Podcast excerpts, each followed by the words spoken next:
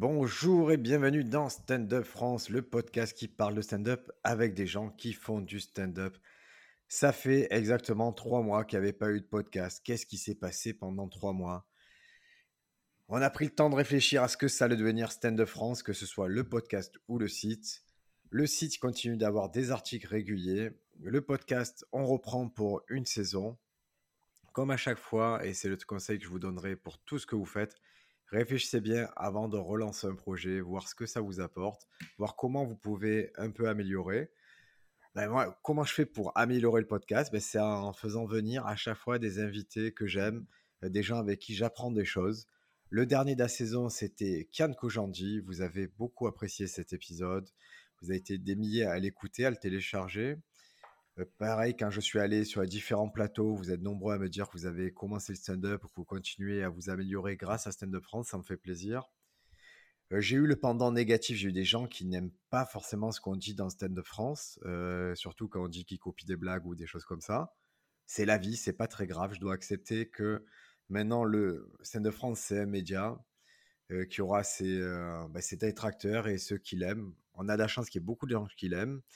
Et moi, je vais m'en tenir à ma politique, c'est d'inviter les gens que j'apprécie beaucoup, parler de stand-up. Et aujourd'hui, mon invité, c'est Manu Bibar. Salut Manu. Salut Briac, comment ça va? Ça va fort bien. On est le matin parce que je sais que toi, le matin, tu es opérationnel. Eh, c'est assez nouveau pour moi. J'ai pas toujours été comme ça, mais maintenant, tous les matins, je me lève, j'écris, c'est ma petite routine. Tu te lèves à quelle heure? Tu écris à quelle heure? L'idéal, l'idéal, hein, parce que je dis pas que j'arrive à le faire à chaque fois. À 9h30, je suis debout, euh, bang, j'ai fait mon café, tout ça. Et à 10h, je suis devant ma petite feuille avec mon stylo et, et je rédige. Alors, toi, dans, dans ton appartement, dans le salon, il y a un super ordi sur lequel Yes. tu pourrais rédiger aussi, mais tu... il est allumé à ce moment-là quand tu commences à écrire le matin? Ah, bien vu, tu l'as. Parce qu'il est venu chez moi, il a vu. Non, euh, euh, ça, j'ai un PC fixe, euh, parce que je fais du montage, je joue aux jeux vidéo, bref, j'adore avoir un, bel ordi qui, marche bien. Mais s'il est allumé pendant que j'essaye d'écrire, c'est impossible. Genre, il y a forcément un moment, si j'écris, je vais lever les yeux vers l'écran, parce que sur mon bureau, j'écris et j'ai l'ordi, bref, c'est le même bureau. Et je me fais, euh, je me fais happer par Internet, Google, YouTube, bang, bang, il s'est passé, il est midi, une heure, j'ai pas rédigé une ligne, je fais qu'est-ce qui s'est passé, je suis retombé dans un vortex temporel. Et Du tout le monde, coup, ça, hein. c'est ah ouais, la... tout le monde se fait avoir. Même Stephen King, je lisais un livre de Stephen King sur ça. Il a ses phases d'écriture, il les isole d'un endroit où il n'y a pas Internet, où il n'y a rien. Donc c'est ça, je, je- j'éteins l'ordinateur, je me retrouve face à un écran noir, et là j'ai rédigé. Mais c'est vrai que lors d'une interview, j'ai j'ai- entendu C.K. qui disait ça, qui lui il écrivait sur un ordi et qui coupait, enfin il enlevait le Wi-Fi, euh, il prenait un ordi qu'il avait payé, je sais pas moi, 100 ou 200 balles, un ordi de merde quoi, où il y avait même pas Internet. C'était même pas possible d'avoir Internet. Ouais, c'est pas plus mal, hein, parce que même toi, en plus, c'est particulier, c'est que ton clavier s'éclaire. Donc, s'il t'appelle un peu dit, viens, viens Ouais, c'est tapoter sur clair. moi. C'est clair. Euh, Donc, Et euh, donc il faut refuser à la tentation et l'éteindre. Et vraiment, j'ai l'impression d'avoir un objet mort qui me regarde pendant que j'écris, ce qui me va très bien. Et ça, c'est, tu as compris quand que ça, c'était pas ton ami d'avoir euh, l'ordinateur pas loin, allumé en tout cas. Ah, tu t'en rends compte assez vite, hein, vraiment. C'est genre, dis-toi, c'est ça. Je me mets à 10 heures à écrire, je suis sur ma feuille comme ça, j'ai tac tac tac, je lève les yeux vers l'écran qui lui est allumé, euh, bam, il s'est passé 3 heures. Vraiment, il est 13 heures, j'ai faim. Et je baisse les yeux et je vois que j'avais une feuille euh, où j'avais commencé une phrase que j'ai arrêtée en plein milieu et je fais Ah ouais! Et dans les J'ai- trois heures, qu'est-ce qui se passe sur l'ordi? C'est quoi ta navigation? Ouah, YouTube, euh, Insta. Comme tout le monde, quoi. C'est vraiment le truc vrai, qui te fait c'est- avoir comme on se fait tous avoir. Ah ouais, c'est vraiment des. Je sais, je saurais pas te dire. voilà. Et ton état perdu. émotionnel après trois heures, quand tu vois que tu n'as rien fait, c'est quoi? Hmm, ça- là, ça va. Ça, je, j'ai plus trop, je le fais plus trop, donc euh, c'est c'est assez ancien ce sentiment. Mais euh, ça dépend. En fait, ça dépend. Ouais, si si euh, dans la journée après, t'as pas écrit une ligne, t'as pas joué, t'as rien fait, ben ouais, il est super, il est 19h, t'es dégoûté, euh, journée de merde, euh, 100 balles et voilà quoi. Mais je... Donc, classique, non? il y a vraiment un intérêt à à se domestiquer, à se dire, bah, quoi qu'il arrive, si j'écris une heure le matin, la journée, c'est pas une journée de merde, c'est une journée où j'étais productif une heure, ce qui est déjà très bien en fait. Ouais, ouais, même si t'as rien écrit d'intéressant, que c'est un peu de la merde, tu t'es forcé, c'est pas grave, euh, t'as fait ce qu'il fallait faire, et ouais, ouais, et en plus, c'est ouf parce que ces petites choses amènent d'autres petites choses. Tu sais, genre, tu te sens bien d'avoir écrit une heure ou tes trois pages, euh, peu importe ce que tu t'es fixé. Et après, bah, t'es de bonne humeur. Du coup, t'es de bonne humeur. Bah, écoute, tu vas faire à manger, tu vas faire la vaisselle, tu vas jouer. euh, Enfin, tout, tout se réaligne un peu. Mais c'est vraiment, genre, j'ai l'impression que si tu rates la première étape, enfin, en tout cas, c'est comme ça pour moi. Genre, si j'ai pas fait, euh, si j'ai pas rédigé le matin euh, et que tout s'est enclenché comme il faut, que je rate la première étape, et ben après, ben je culpabilise et je rentre dans une spirale un peu de merde et j'arrive en fin de journée, je suis de mauvaise humeur, j'ai pas envie de jouer, bref. Donc c'est l'intérêt vraiment de se concentrer sur euh, les premières étapes du matin. C'est pour ça qu'on conseille souvent aux gens de faire le lit, des choses comme ça, des choses euh, qui semblent un peu idiotes, mais euh, ça reste satisfaisant de ranger un peu chez soi. Ouais, ouais, je le fais en plus. Ah, je me doute, je te connais. ça me, ça me fait mal parce que je me foutais un peu de la gueule des gens qui, genre, leur morning routine et tout, je trouve ça ridicule. Parce que c'est souvent, en plus, c'est des fins productives, c'est ça qui me, qui me gênait là-dedans. C'est que c'est toujours, ouais, pour des, des boîtes ou... tu sais, il y a vraiment un côté, euh, ouais, productivité qui, qui me plaît pas là-dedans, quoi, où je me retrouve pas. Mais euh, force est de constater, bah en fait, euh, ouais, bah je fais exactement ce qu'il ce qu'il conseille. Parce qu'on veut être productif, mais c'est vrai qu'on a, on est très défiant du vocabulaire de l'entreprise, de disruptif, productif, les choses comme ça. Bah ouais. Alors, parce qu'on veut pas accepter d'être un produit ou d'être un... Je comprends qu'on résiste, mais au final, c'est quand même des choses qui nous font du bien de, d'embrasser ces processus-là. Oui, oui, oui. Là, je suis d'accord avec toi. Et donc tu te lèves, et moi j'étais impressionné parce que chez moi j'ai pas mal de carnets, mais que j'ai accumulé en 10 ans des, carnets avec euh, des notes écrites. Mais c'est un peu disparate, alors que toi tout est aligné dans une bibliothèque et il y a des carnets, des carnets, des carnets, et ça se voit que tu as beaucoup écrit dans ces carnets quoi, qui sont bien remplis, qu'à chaque fois qu'il y en qui est terminé, allez je l'archive, je passe au suivant. Ouais, bah il y a un petit peu, quand j'étais en prépa, enfin quand j'étudiais quoi, j'avais un peu ce même délire avec les stylos. Genre, à chaque fois que je finissais un stylo bille, tu sais, j'avais une petite fierté. Ah ouais. Tu vois, genre, euh, je les gardais et du coup, euh, bah là, je les ai perdus. hein, je, je suis pas non plus un, un fanatique ou quoi, mais c'est juste, je sais pas, il y a un truc de. Quand t'as fini le truc, tu le refermes mais ok, c'est un objet, il est physique, il est là, et boum, tu le- tu l'empiles, tu le mets dans ta petite pile à carnet. Et. Alors, euh, des fois, donc souvent, je je reprends des carnets et je rouvre un peu des pages au pif pour voir les idées que j'avais à l'époque. 9 fois sur 10, c'est un peu de la de mer, mais il y a une fois sur 10, c'est cool. Mais il y a vraiment ce truc ouais, de, de, de voir le travail accompli qui est assez satisfaisant, ouais, j'aime bien. Chez toi, ce que j'ai trouvé d'intéressant, c'est que c'était, pour moi en tout cas, qui est extérieur, j'avais des éléments propices à la création. C'est-à-dire, j'avais une bibliothèque, que tu vois que quand je rentre dans le hall, je vois une bibliothèque, je peux, ça m'inspire, je vois des, des choses dessinées, je voyais des objets qui, avaient été choisis. Tu vois, je vois que chez toi, c'est pas que c'est pas meuble Ikea posé pour la fonction. Je vois que tu as choisi tes objets. Et moi, ces environnements-là, ça me, ça me travaille l'esprit en fait. Ça me met dans des conditions pour, pour bosser. Bah, je t'avoue que je viens d'aménager, donc il y a vraiment pas grand-chose chez moi. Et si t'as pu voir ça, c'est, je suis plutôt flatté, mais pour l'instant, c'est un peu spartiate, quoi. Il y a pas grand grand-chose chez moi. Mais euh, ouais, ouais, euh, j'essaie de pas, euh, essayer- non mais ouais, j'essaie de pas accumuler trop de merde. Ça, c'est vrai, ça. J'aime bien aussi un je te donne un exemple. Par exemple, à Marseille, il y a un théâtre qui s'appelle l'Antidote. C'est Ali Bougaraba qui tient ça. Et en fait, lui, il a fait le théâtre. Il a rendu ça très cosy. Il a mis des figurines, il a mis des, des comics, des choses comme ça.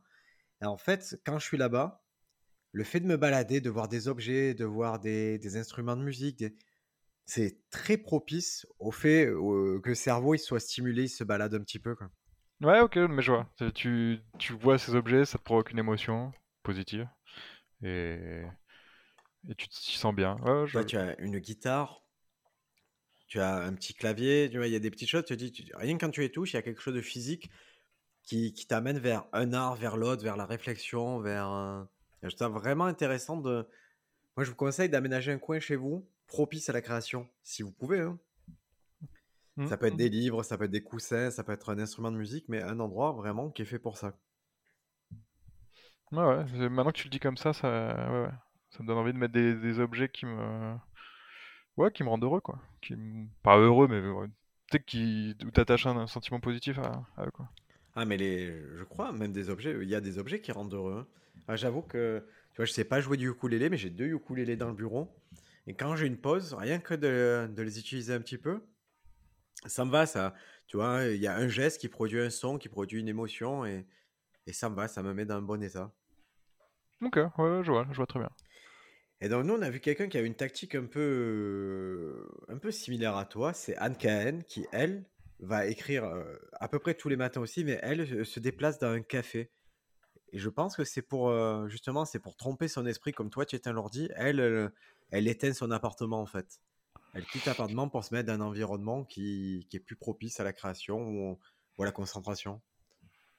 Ouais, ouais, ouais. euh, après, si on reste sur un point de vue purement pragmatique, je trouve ça des fois compliqué d'aller bosser dans des cafés parce qu'il y a du monde, quoi. Il y a du monde, t'as envie de les regarder, t'as envie de... Je sais pas, il y a trop de... trop de mouvements devant moi dans les cafés pour... Je le fais de temps en temps, mais c'est... Plus pour me sortir de chez moi et de faire autre chose, mais à chaque fois, je me retrouve à regarder la rue et les passants et les voitures et les gens, comment ils sont habillés, et au final, euh, c'est comme un ordinateur, quoi.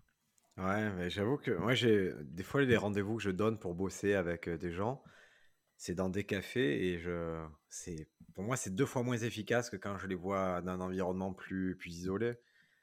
Parce que tu as le serveur, tu as le machin, tu as la musique un peu forte, tu- c'est, ça perturbe, mais a priori, il y en a qui arrivent à faire ça. Ouais, ouais, après, après, il y en a, qui prennent euh, plaisir justement à, avoir du mouvement, du bruit autour. Tu te crées ta bulle et euh, quand une fois que tu es dans ta bulle, ça, tu te sens à l'aise et tu peux créer tout. Euh, moi, ma bulle, elle est trop euh, fragile et elle se fait percer vraiment par, euh, par n'importe quel pigeon qui passe devant moi. Donc, euh, il faut Ouais. vraiment du calme et du noir. Et est-ce que tu te souviens, quand c'est que tu as écrit, tu, vois, tu as des, quand c'est que tu as écrit tes meilleures blagues, ça a été quoi les conditions qui t'ont amené à écrire certaines blagues dont tu es fier maintenant? Est-ce que c'était quand tu étais seul chez toi? Est-ce que c'était quand tu écrivais en groupe? Est-ce que c'était sur scène? Euh... Putain, bonne question. En général, je me souviens jamais de comment je les créés. Et je dirais c'est un peu bâtard, mais je pense que les meilleures blagues, je les ai pas écrites euh, genre euh, sur du papier. Elles me sont un peu venues avec des potes, discussions ou euh, d'une réflexion. J'aime écrire tous les matins, mais je dirais que c'est pas là d'où vient vraiment les meilleurs. Après, je sais pas. je suis assez mauvais sur ça. En vrai, je me souviens À part si on parlait d'une blague précise et que je pourrais retracer le cheminement qui m'a amené à cette blague, euh, là comme ça, euh, je pourrais pas te dire ça c'est ma blague forte et voilà comment je l'ai eue. Mais c'est vrai que moi j'ai eu l'impression que quand on parle, s'il est arrivé qu'on parle ensemble et tout, qu'après deux jours après, la blague, ben, elle arrive sur scène, mais que c'est la discussion, toi, qui t'amène vraiment à, à te lancer dans une blague. euh, Ouais, ouais, je dirais c'est- quand même que... Non mais si, si, en fait, euh, maintenant je... En tout cas, voilà. À mon avis, euh, les blagues que j'aime bien en général, c'est que j'ai eu une idée Ouais. et ensuite j'en ai parlé à des gens qui m'ont, euh, ils m'ont, ils m'ont contredit ou ils m'ont donné, euh, ils m'ont alimenté. Enfin, il y a eu, un- y a eu une discussion à un moment. Il y a un, un moment, les meilleures blagues, c'est pas des trucs que j'ai eu dans ma tête, que j'ai sorti direct sur scène sans avoir consulté quelqu'un ou, euh, revu l'idée parce qu'elle était un peu bancale. Il y a forcément des gens qui sont impliqués euh, dans ces blagues, quoi. C'est jamais tout et les gens qui sont impliqués, tu attends quoi d'eux? Non, mais c'est pas, euh, c'est genre juste, tu sais, tu parles, discussion, tiens, j'ai eu cette idée, je trouve ça mar- marrant, et, et il Ben, dit, nous, on a ce, ce truc-là, en ce moment, on se pose la question, est-ce qu'il faut... Ben, par exemple, moi, si j'ai une idée que je- j'en parle et que les gens me disent c'est nul, ben, ça va me, ça me coupe vraiment dans mon... Ou même si c'est tiède, ouais, ça me coupe un peu dans mon élan. Ça me fait perdre confiance dans ma blague. Et c'est pour ça que j'ai tendance, quand j'ai des nouvelles blagues, à aller plutôt, et c'est idiot, hein, vers des gens qui vont, me, dire- qui vont rigoler ou, ou qui vont plutôt m'encourager à aller vers ça, même si c'est débile. Ouais, ouais, mais si, si, c'est clairement, euh, tu as envie d'être avec les gens qui te, qui te font marrer ou avec qui tu te sens drôle, c'est un truc dont on parlait justement avec Anken. Là où tu écris le mieux, c'est vraiment avec les gens avec qui tu te sens drôle, tu sais que tu peux dire n'importe quoi et qu'on ne te jugera pas. Et, et du coup, tu te lâches et tu tu pars du sujet du coup dont tu voulais parler et finalement tu te permets de, de dire des conneries et tu vois si ça, si t'es à l'aise en le disant et si ça marche. Et je me suis aperçu un truc quand toi tu construisais une blague ou, un sujet, c'est que Moi, j'ai toujours considéré une blague ou un sujet comme un Rubik's Cube. Et moi, quand je le manipule, tu je le prends sous tous les angles, mais je ne cherche que la blague. Tu je, me dis, ok, c'est quoi le truc, euh, quand je vais faire apparaître des six faces, c'est quoi le truc, la blague ultime? Et je me suis aperçu que toi, tu avais ce même Rubik's Cube, et que c'était quelque chose, tu travaillais plus le fond et te dire, ok, c'est quoi les arguments d'un côté, c'est quoi les arguments de l'autre, comment je, je peux résoudre ça? Et je me suis aperçu, tu avais un même travail mental, mais qui n'était pas porté forcément sur les mêmes métriques. Tu vois, ouais. Voilà, ok. je t'en prie, excuse-moi. Non, non, mais c'est je- je- oh, c'est très théorique parce que si tu m'écoutes, ça se ressent pas forcément, je trouve. Mais en tout cas, mon raisonnement mental, c'est ça. C'est ok, j'ai fait une blague sur ce sujet. Elle m'est venue, euh, peu importe d'une observation et tout. J'ai fait une blague sur ce sujet. Ok, pourquoi ce sujet euh, pourquoi cette blague elle marche plutôt? Pourquoi elle, marche? Sur quel, euh, sur quel fond elle se, elle se base? Et en gros, avec cette blague, qu'est-ce que tu veux dire? C'est quoi le, sous-texte quoi? Pourquoi c'est marrant? Est-ce qu'il y a quelque chose derrière? Et une fois que tu as isolé un peu ce sous-texte, essayer de faire d'autres blagues qui vont graviter autour de, de ce fond. Bon, ça reste très théorique ce, que je viens de dire, mais euh, c'est vrai que j'ai idéalement c'est ce que j'ai envie de faire. C'est ça. Après, c'est des tendances, on n'y arrive pas toujours, mais je vois que toi, la tendance, c'est vraiment te dire, bon, cette blague, elle a, elle a un fond, elle a quelque chose, et c'est possible que des gens ne soient pas d'accord avec moi. Comment j'arrive à faire, euh, pour le- les amener d'un angle qui soit d'accord avec moi? Toi, tu peux, j'ai l'impression que tu te poses vraiment la question de comment ça peut être perçu intellectuellement, euh, sociétalement. Il y a vraiment une vraie réflexion que moi, je n'ai pas trouvé chez beaucoup de gens, en fait. Où tu Ouais, pèses, ouais. tu pèses, tu... pourtant, c'est vrai, comme tu dis à la fin, quand tu vois sur scène, peut-être qu'on perçoit pas tout ce qu'il y a derrière parce que tu essaies de maintenir ça à un niveau simple et accessible. Bah ouais, qu'en amont, tu t'es vraiment donné du mal. quoi. Bah, par- oui, bah, par euh, donc on a, on a joué pas mal ensemble cet été et il a sur une blague justement, j'avais un, problème de fond. C'est, euh, je parle du travail et euh, mon angle c'était que j'étais un job où j'étais nul dans ce travail.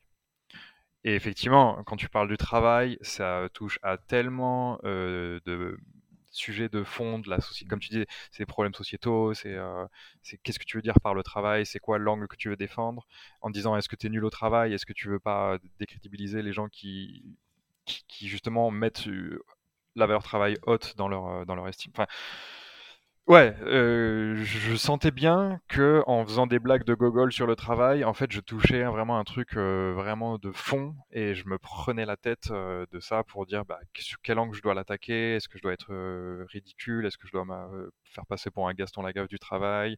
J'ai envie que les gens soient avec moi, j'ai pas envie qu'ils pensent que je trouve que le travail c'est nul. Enfin bref, plein de questions liées au travail et- effectivement et, je me posais ces questions toute la journée et après j'arrivais euh, sur scène et j'étais là genre ma bite ma bite ma bite mais euh, clairement ces questions me travaillent euh, de fond quoi tout le temps Mais pourtant, quand après, quand moi je l'ai vu traduite sur scène, cette blague-là, et l'angle qui prenait vraiment fort, c'est ce truc-là de dire j'ai eu un travail et j'étais nul et c'est pas grave. Tu vois, tu avais vraiment ce truc, j'étais nul, ça arrive, je faisais partie des gens nuls. Et tu avais ce truc qui est intéressant, c'est de dire, et ça nous les nuls, ça nous fait pas plaisir d'être nuls. On aimerait être, euh, tu vois, des mal alpha, des, dans le boulot, mais on, ne l'est pas et on doit vivre quand même. bah c'est c'est vraiment ce que j'ai essayé de retranscrire ouais je sais pas si j'arrive à le retranscrire aussi fort que là ce que tu le dis enfin parce que euh, du moins de façon drôle quoi mais ouais, ouais c'était vraiment le, ça que je la finalité de ce que je voulais faire c'était vraiment ça quoi c'est ayez un peu d'empathie pour les nuls parce que franchement ça nous fait pas plaisir quoi Mais cet angle, il est mortel. C'est vraiment, pour moi, c'était quelqu'un qui a, tu vois, il y avait vraiment cette situation, tu es arrivé à un endroit, tu as gagné ta place pour cet endroit, et quand tu y es, bah, tu sers à rien, tu vois, ça fait plaisir à personne. Ça, ouais ouais bah, Et euh, le, le deal, il est pas bon, tu es, tu es aux antipodes un peu de ceux pour quoi on t'a engagé. Et ça marche pas. Je crois qu'il y a plein de personnes qui peuvent se retrouver là-dedans. De ce... bah, moi, je vois des gens qui font des études très longues pour arriver à un boulot et le jour au boulot, s'aperçoivent que ça leur plaît pas et que eux-mêmes ils plaisent pas aux gens avec qui ils bossent et donc ça le fera jamais. Quoi. euh, ouais bah ouais, ouais. c'est clairement ce que j'ai vécu ouais. Parce que toi, tu viens. C'est quoi ta formation? Euh, à la base, moi j'ai fait ouais, prépa, maths sup, maths spé, école d'ingénieur et, euh, Et après, je travaillais dans le, dans le conseil. Ce qui est vraiment, quand tu travailles dans le conseil après avoir une école d'ingénieur, c'est c'est vraiment le taf classique. C'est vraiment la suite. Euh... Quand, quand tu sais pas exactement ce que tu veux faire et que tu fais S et que t'es pas mauvais, on te dit va faire prépa. Après une fois que tu fais la prépa, on te dit bah va faire école d'ingé. C'est la suite logique à chaque fois. Et le, cabinet de conseil, c'est la suite logique professionnelle de bah je sais pas exactement ce que je veux faire, mais je sais que ça recrute là et qu'ils sont friands de ce diplôme. Et comment tu passes de euh, je fais du conseil, je fais des prépas à je fais des blagues sur scène? Bah, comme je dis, franchement, j'étais en prépa et école d'ingé vraiment parce que parce que j'étais à l'aise là-dedans, j'étais pas mauvais, tu vois. Quand le système te valide, tu te remets pas trop en question, mais je savais très bien depuis la première minute que j'allais pas euh, m'épanouir là-dedans, quoi. Ça, c'est, du coup, c'est un truc qui a été construit en, je sais pas moi, les études plus le travail. Il s'est passé 10 ans entre le moment où j'ai commencé et le moment où j'ai commencé les blagues, mais euh, pendant ces dix ans, je savais très bien que. Non, non, mais je fais ces études, mais vous inquiétez pas, je sais que je ferai pas ça au final. Et comment tu savais que ça allait aller vers le stand-up? Est-ce qu'il y a un moment, est-ce qu'il y a une petite bascule? Où il y avait un appétit déjà? Franchement, c'est. Euh, en fait, c'était vraiment. Maintenant, j'arrive à, bien le, le, retranscrire, mais à l'époque, je me souviens que je regardais, euh, on va dire, le.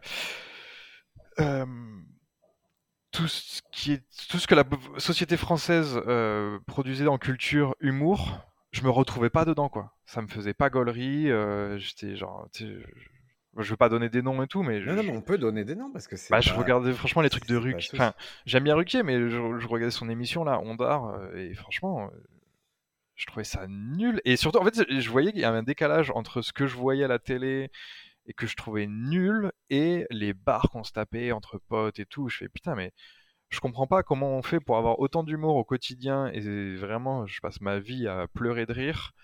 Et dès qu'on passe à un, objet culturel, euh, cinéma, télé et tout, euh, série, où c'est euh, nul à chier quoi. Et vraiment, j'avais une frustration et vraiment, je te passais pour un fou auprès de, de potes en, j'avais des, des, tirades euh, sur, je sais pas moi, la culture française et je, je, finissais par dire mais on mérite mieux que ça quoi. Et tu sais, il y a ce truc de si tu te retrouves face à un truc que t'aimes pas, soit tu l'acceptes, soit tu essaies de le changer quoi.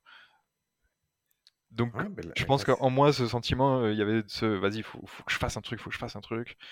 Et euh... mais en même temps, je regardais les, les, humoristes français et je me retrouvais dans rien du tout quoi. Je, et boum, après, il y a un moment où tu découvres le stand-up américain.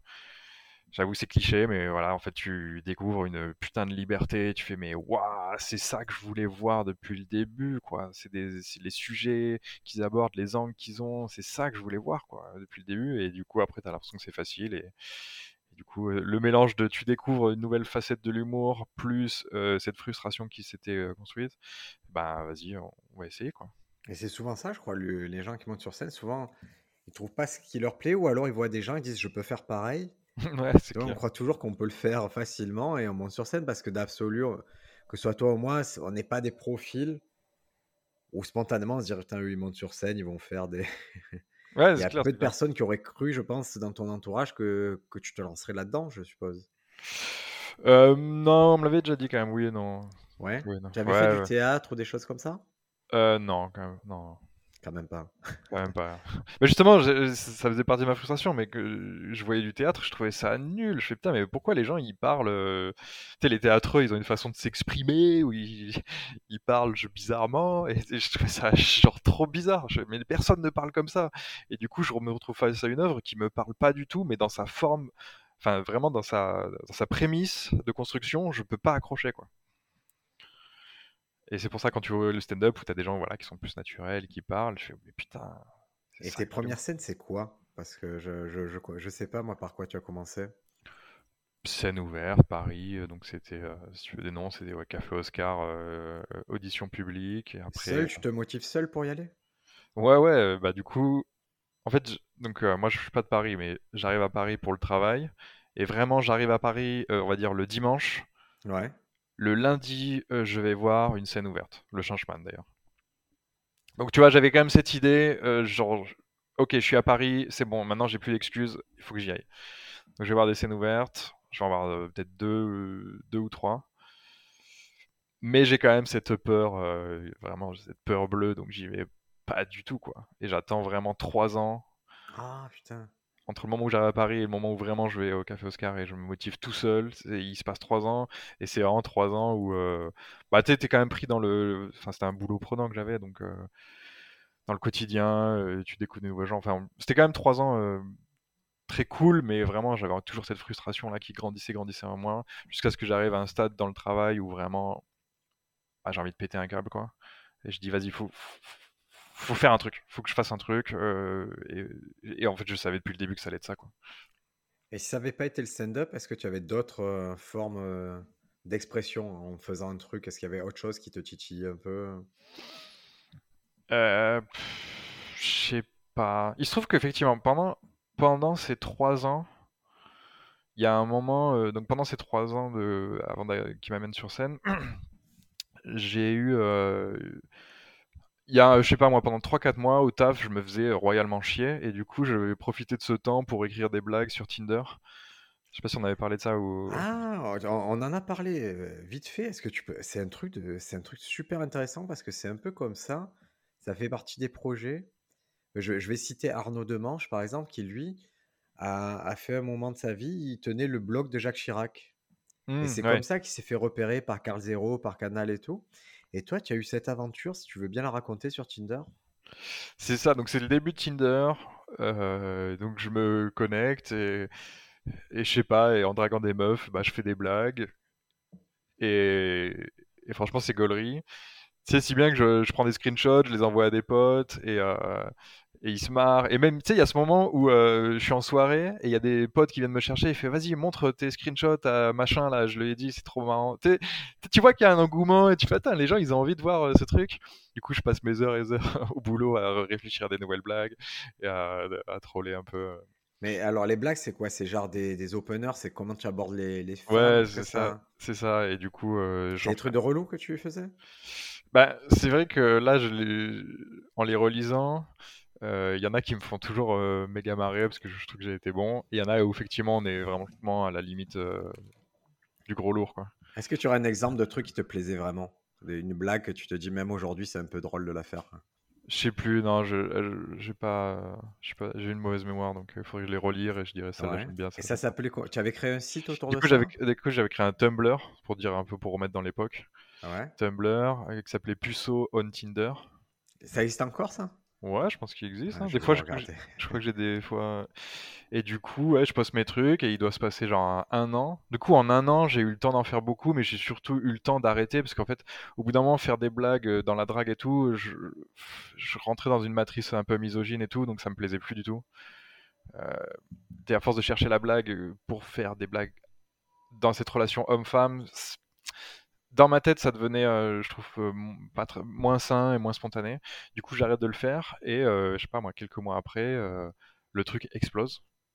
Vraiment. Là, je vois un article de. Bah, c'était il y a 7 ans, hein. Ah ouais, c'est Un ça. c'est- article d'Hightech qui dit Les gros lourds ne sont pas que dans les bars pour la drague, il y a également nombreux sur les réseaux sociaux, sur les sites de rencontres et sur Tinder. Le Tumblr Puceau on Tinder récupère régulièrement des conversations totalement improbables de Tinder. Ouais, ouais, mais non, mais il y a eu, euh, du coup, ça a été repris par à l'époque, genre des motivateurs, Spion, euh, euh, Virgin Radio, je crois. Enfin, vraiment, en gros, ça je me suis retrouvé, donc ça a duré, genre, je sais pas moi, 3-4 jours, hein, pas non plus, où je suis dans le métro, je suis dans le métro et je vois quelqu'un à côté de moi qui est en train de les lire, les trucs, qui est en train de lire les trucs, quoi. J'ai vraiment passé 3-4 jours hein, sur mon petit nuage en, ayant un succès qui, ouais, qui rapporte rien parce que mon nom n'était pas rattaché, il n'y avait pas de trafic, enfin, c'est vraiment juste un succès entre moi et moi, quoi. Ah ben là, il y a des. Là, il y a une- un opener, c'est la première chose que tu qui est dite à une fille qui s'appelle Camille. Alors, je sais pas si c'est toi, parce que il y a... est-ce qu'il y avait Oui, d'autres personnes que toi En fait, à, la, à base, à l'idée, je m'étais dit, vas-y, je vais faire, euh, je vais faire des blagues, mais je vais, euh, je vais créer une boîte mail où les gens pourront m'envoyer leur, euh, leur phrase de gros lourd, ouais, Ouais. leur screenshot, et comme ça, je publie tout, euh, tout et tout le monde. Et en fait, j'étais tellement, euh, les gens m'envoyaient des trucs et ah, je trouvais ça, je trouvais ça nul en fait. Mon idée, c'était de poster le truc des gens, mais Ça fait que toi alors. et du coup, au final, là, il y a peut-être un pote, qui, euh, un ou deux potes que j'ai posté, mais euh, globalement, c'est que moi. Alors, je vais te dire une blague, tu vas me dire si c'est toi. La première phrase d'accroche avec la fille, c'est C'est quoi le pire entre apprendre que ta fille a le sida ou au supermarché choper un caddie avec une roue qui tremble? Ouais, c'est moi ça. Salut Charline, une autre. hein. Salut Charline, salamèche, carapuce ou bulle bizarre Ah ouais, ça j'aime bien beaucoup, j'aime beaucoup. Elle te répond coucou, carapuce, pourquoi? Donc si tu joues avec mes Pokéballs et que malencontreusement je fais une attaque hydrocanon dans tes cheveux, tu m'en voudras pas alors?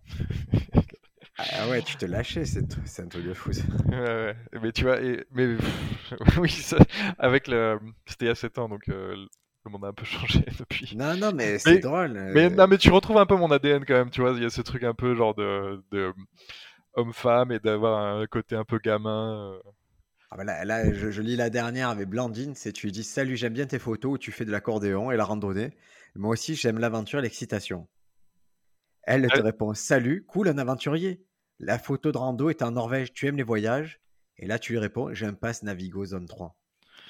Alors, euh, je suis vraiment. ce truc. Non, mais euh, surtout que je suis très content que tu dises celle-là parce que euh, je vais pas citer de nom, mais elle a été pompée par un humoriste au Jamel Comedy Club.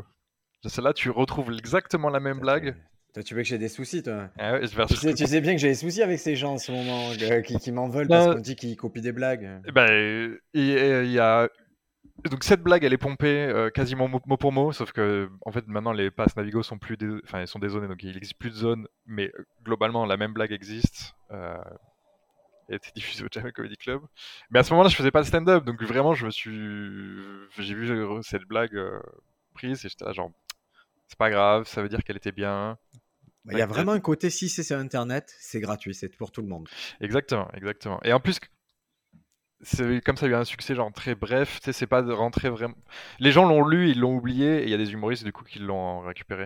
Et il y en a une autre aussi, euh, je sais plus laquelle, mais euh, pareil, qui a été pompée. euh. Par qui? Dis un nom. Ah, je plaisante. Ga- Garde ta carrière intacte. mais ouais.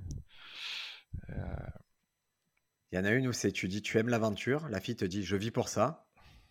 Et toi tu es et toi tu réponds mon aventure s'appelle herpès génital. Voilà. Ah tu ah c'est drôle comme truc de créativité pendant tu as dû t'éclater pendant un moment et tu et là on voit qu'il y a eu des succès ces derniers temps, violente viande, des choses comme ça où des gens ont encore cette aventure un peu écrite qui est qui devient virale, qui crée une communauté et toi tu étais en amont de tout ça et tu pourquoi tu t'es arrêté d'un coup? Euh, alors, je, en fait, je, je m'arrête de faire des blagues parce que je te dis, je, je commençais à, à vraiment réfléchir qu'à faire des blagues comme ça. Tu vois, elles sont un peu gogol, mais du coup, bref, ça t'emmène dans des espaces mentaux un peu pas toujours sains, quoi. Donc, je m'arrête et le succès vient après. Ah, Du coup, quand le succès vient après, effectivement, j'essaie de- ah, vite fait de relancer le truc, j'en refais une ou deux, mais tu sais, le game, il est un peu, il est passé, quoi. Euh, euh, et surtout, euh, j'avais quand même ces ambitions de faire de la scène. Et j'ai essayé, hein, franchement, j'ai dû faire des posts sur mon Tumblr où j'essayais d'un peu de ramener ça. Mais euh, même, dis-toi, à ce moment-là, j'ai même pas de réseaux sociaux. Donc, Ouais. j'ai même pas une page euh, vers qui rediriger. Et surtout, comme tu as dit, les trucs sont gratuits sur Internet. Donc, en fait, les gens, les sites ont récupéré euh, mes, euh, mes screenshots et les ont postés sur leur site à eux sans forcément me rediriger vers le Tumblr. Donc il y a beaucoup de gens qui ont lu ces blagues euh, sans savoir d'où elles venaient quoi. Donc effectivement j'avais un peu de trafic sur mon Tumblr mais pff, ah, ça, ça servait à rien quoi. Et, et moi, j'ai une théorie. Et tu vas me dire si c'est bon. moi. Le fait de faire des blagues sur Tinder, est-ce qu'à un moment, c'est pas une façon aussi de pas utiliser Tinder au premier degré et du coup de, de t'abstenir de, vraiment rencontrer des, des nanas et de... Bah alors on me posait souvent cette question et vraiment j'ai le souvenir deux trois fois où en gros on fait un échange, je fais une blague, elle réagit bien, elle se marre et tout. Du coup euh, la, euh, la, la conversation s'est bien entamée quoi. Donc Ouais. quand ça, euh, ça s'enchaîne et je- moi je me retrouve avec le choix de bah vas-y j'ai fait ma blague de gogol, elle a rigolé, vas-y on, on se continue de on va se parler et peut-être même se rencontrer et tout ou je surenchéris et je fais le gros lourdeau et euh, vas-y j'y vais à fond et 100% du temps c'était cette option que je prenais c'est genre la blague avant tout euh, Ah foutre. ouais. ouais ouais Mais mentalement, tu vois que c'est presque un système de... Ah non, je vais pas aller dans le sérieux de Tinder. ah oui, mais non mais j'avais déjà eu une aventure sur Tinder avant c'est bon j'avais fait euh, j'avais lu- je sais pas comment dire. J'avais pas les, les velléités, comme tu dirais, d'aller plus loin. Je voulais juste euh, faire le gogol à fond. Dans à ce moment-là, j'étais vraiment dans ce mood-là, quoi. C'est le mot velléité, tu me l'attribues. Hein. Ouais, ouais. et, et, tu as ce mot-là, faire le gogol. Et euh, c'est comment tu le définis? Parce qu'on voit que Eric Judor, il a, pour lui, c'est Gogol, c'est un personnage en fait. Faire... Ouais, bah, c'est ça, c'est garder un côté euh, enfantin, euh, dire le truc que tu devrais pas dire, je sais pas, euh, j'ai jamais essayé de le définir, mais... Alors je vais donner la définition qu'a fait Elo, Elodie Arnoux, qui, qui t'a, on t'a vu là à la radio il y a, y a deux jours, on était ensemble sur une radio, on t'a vu jouer, on t'a vu faire une chronique et tout, et, elle a été, on dirait, un espèce de dandy gogol ou un dandy enfantin. Tu vois, il y a le côté, ok, il est dans la société, il est classe et tout, et après, il y a le côté très enfantin qui ramène tout à, quelque chose de très, très simple. Ouais, bah, ça, me fait vraiment plaisir. C'est ça que j'ai. Ouais, ouais. En fait, j'ai toujours été comme ça. Euh, j'ai toujours été comme ça, un mélange de. Si on a une discussion euh, sérieuse, vas-y, on va la voir mais mon mode normal, ça sera euh, de dire le truc qu'un gamin dirait, quoi. Ah, mais ça, elle, elle a perçu de suite. Nous, on a vu le personnage de suite, on s'est dit, ah, c'est marrant qu'il est toujours, qu'il arrive toujours à jouer avec ses deux pendants, un côté très adulte et cultivé, et après le côté enfantin, mais vraiment à qui tu as envie de donner une sucette ou un peu au chocolat. c'est franchement, c'est je le vois vraiment comme un compliment parce que c'est ça, c'est ça que je veux, quoi. Et c'est ça que je suis au final. Donc, euh, ça me va. Bien. Et avant d'être ça, sur scène, est-ce que tu as été autre chose? Est-ce que tu as eu le temps de faire des... Ou est-ce que tu as fait, tu vois, est-ce que tu as fait comme nous tous, c'est-à-dire à un moment tu, tu as fait des one-line, à un moment tu as, tu as, insulté les gens, puis à un moment tu, tu, as fait des histoires et finalement tu as trouvé ton style qui est qu'on va définir après, mais ouais ouais si si au début je faisais vachement de l'humour euh, noir, one-line, euh, ouais ouais si si c'était ça je sais pas si on l'a dit. Est-ce que tu, as fait le truc comme moi vraiment débile d'arriver de, jouer en costume sur scène ou pas? Non, non, il se trouve que quand j'ai commencé, je travaillais encore et comme je travaillais en costume, il y a quelques scènes où j'avais pas le temps de rentrer chez moi, donc ouais, j'arrivais sur scène en costume. Tu gardais la cravate? Je sais plus, je pense pas. Je pense que je l'ai enlevé. Ah, parce que ça, c'est un choix. Hein. c'est un vrai choix. Ça, c'est un vrai choix. Et et je me souviens, c'est vraiment tout, tout début. Hein. J'ai dû faire quelques scènes en costume. Et je croise un, un humour, bah, euh, je peux le dire à limite, Rémi Boy, qui, euh, qui est à l'inverse du costume, c'est-à-dire c'est voilà, aux antipodes de ce qu'est un costume, Rémi Boy. Et,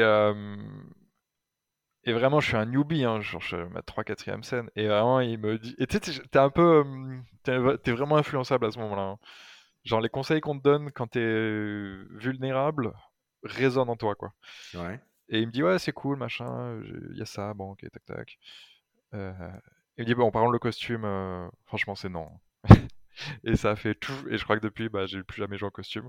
Même si, en vrai, je sais qu'à un moment euh, dans ma carrière, je jouerai en costume, c'est sûr. Je le sens spécial. Ouais, voilà. Parce que, parce que justement, faire le gogol sur scène, avec un costume, bah, du coup, ça crée un décalage, tout ça trop marrant. Et, et puis surtout, j'aime. En vrai, si j'ai fait, euh, si je suis allé vers ce métier par défaut, je vais le dire clairement, c'est parce qu'on était habillé en costume et je trouve ça trop classe. C'est trop bien. Non, mais c'est agréable de porter un costume, de sentir bien. Mais c'est vrai qu'il y a un problème de. Des fois, on peut avoir ce problème de perception, c'est-à-dire surtout en plateau. Euh, où ça détonne trop, où les gens, ça, ça amène un problème de lecture de qui on est quand on a un costume. Bah, sur un plateau, je, je trouve ça bizarre. Mais sur un spectacle, moi, ça me. Tu vois, surtout, moi qui, qui, qui ai plus de 40 ans, à un moment, selon les salles, selon la, la taille des salles, ça me dérangerait pas d'être en costume, tu vois, de, de bien m'habiller pour aller faire un super spectacle et, et donner aux gens quelque chose à voir. Et je crois que c'est un peu une cérémonie d'être bien habillé. De...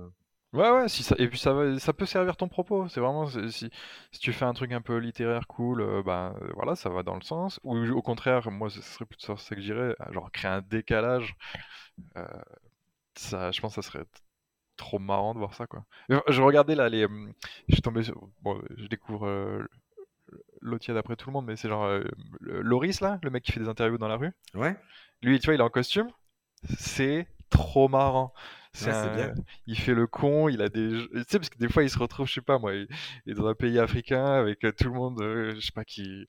qui danse et tout. Et lui, il est en costume de ville en plein milieu. Et rien que l'image, elle est trop gaulerie, quoi. Même son décalage par rapport, tu vois, qui va vers les mecs en boîte de nuit qui sont cramés complètement. C'est ça.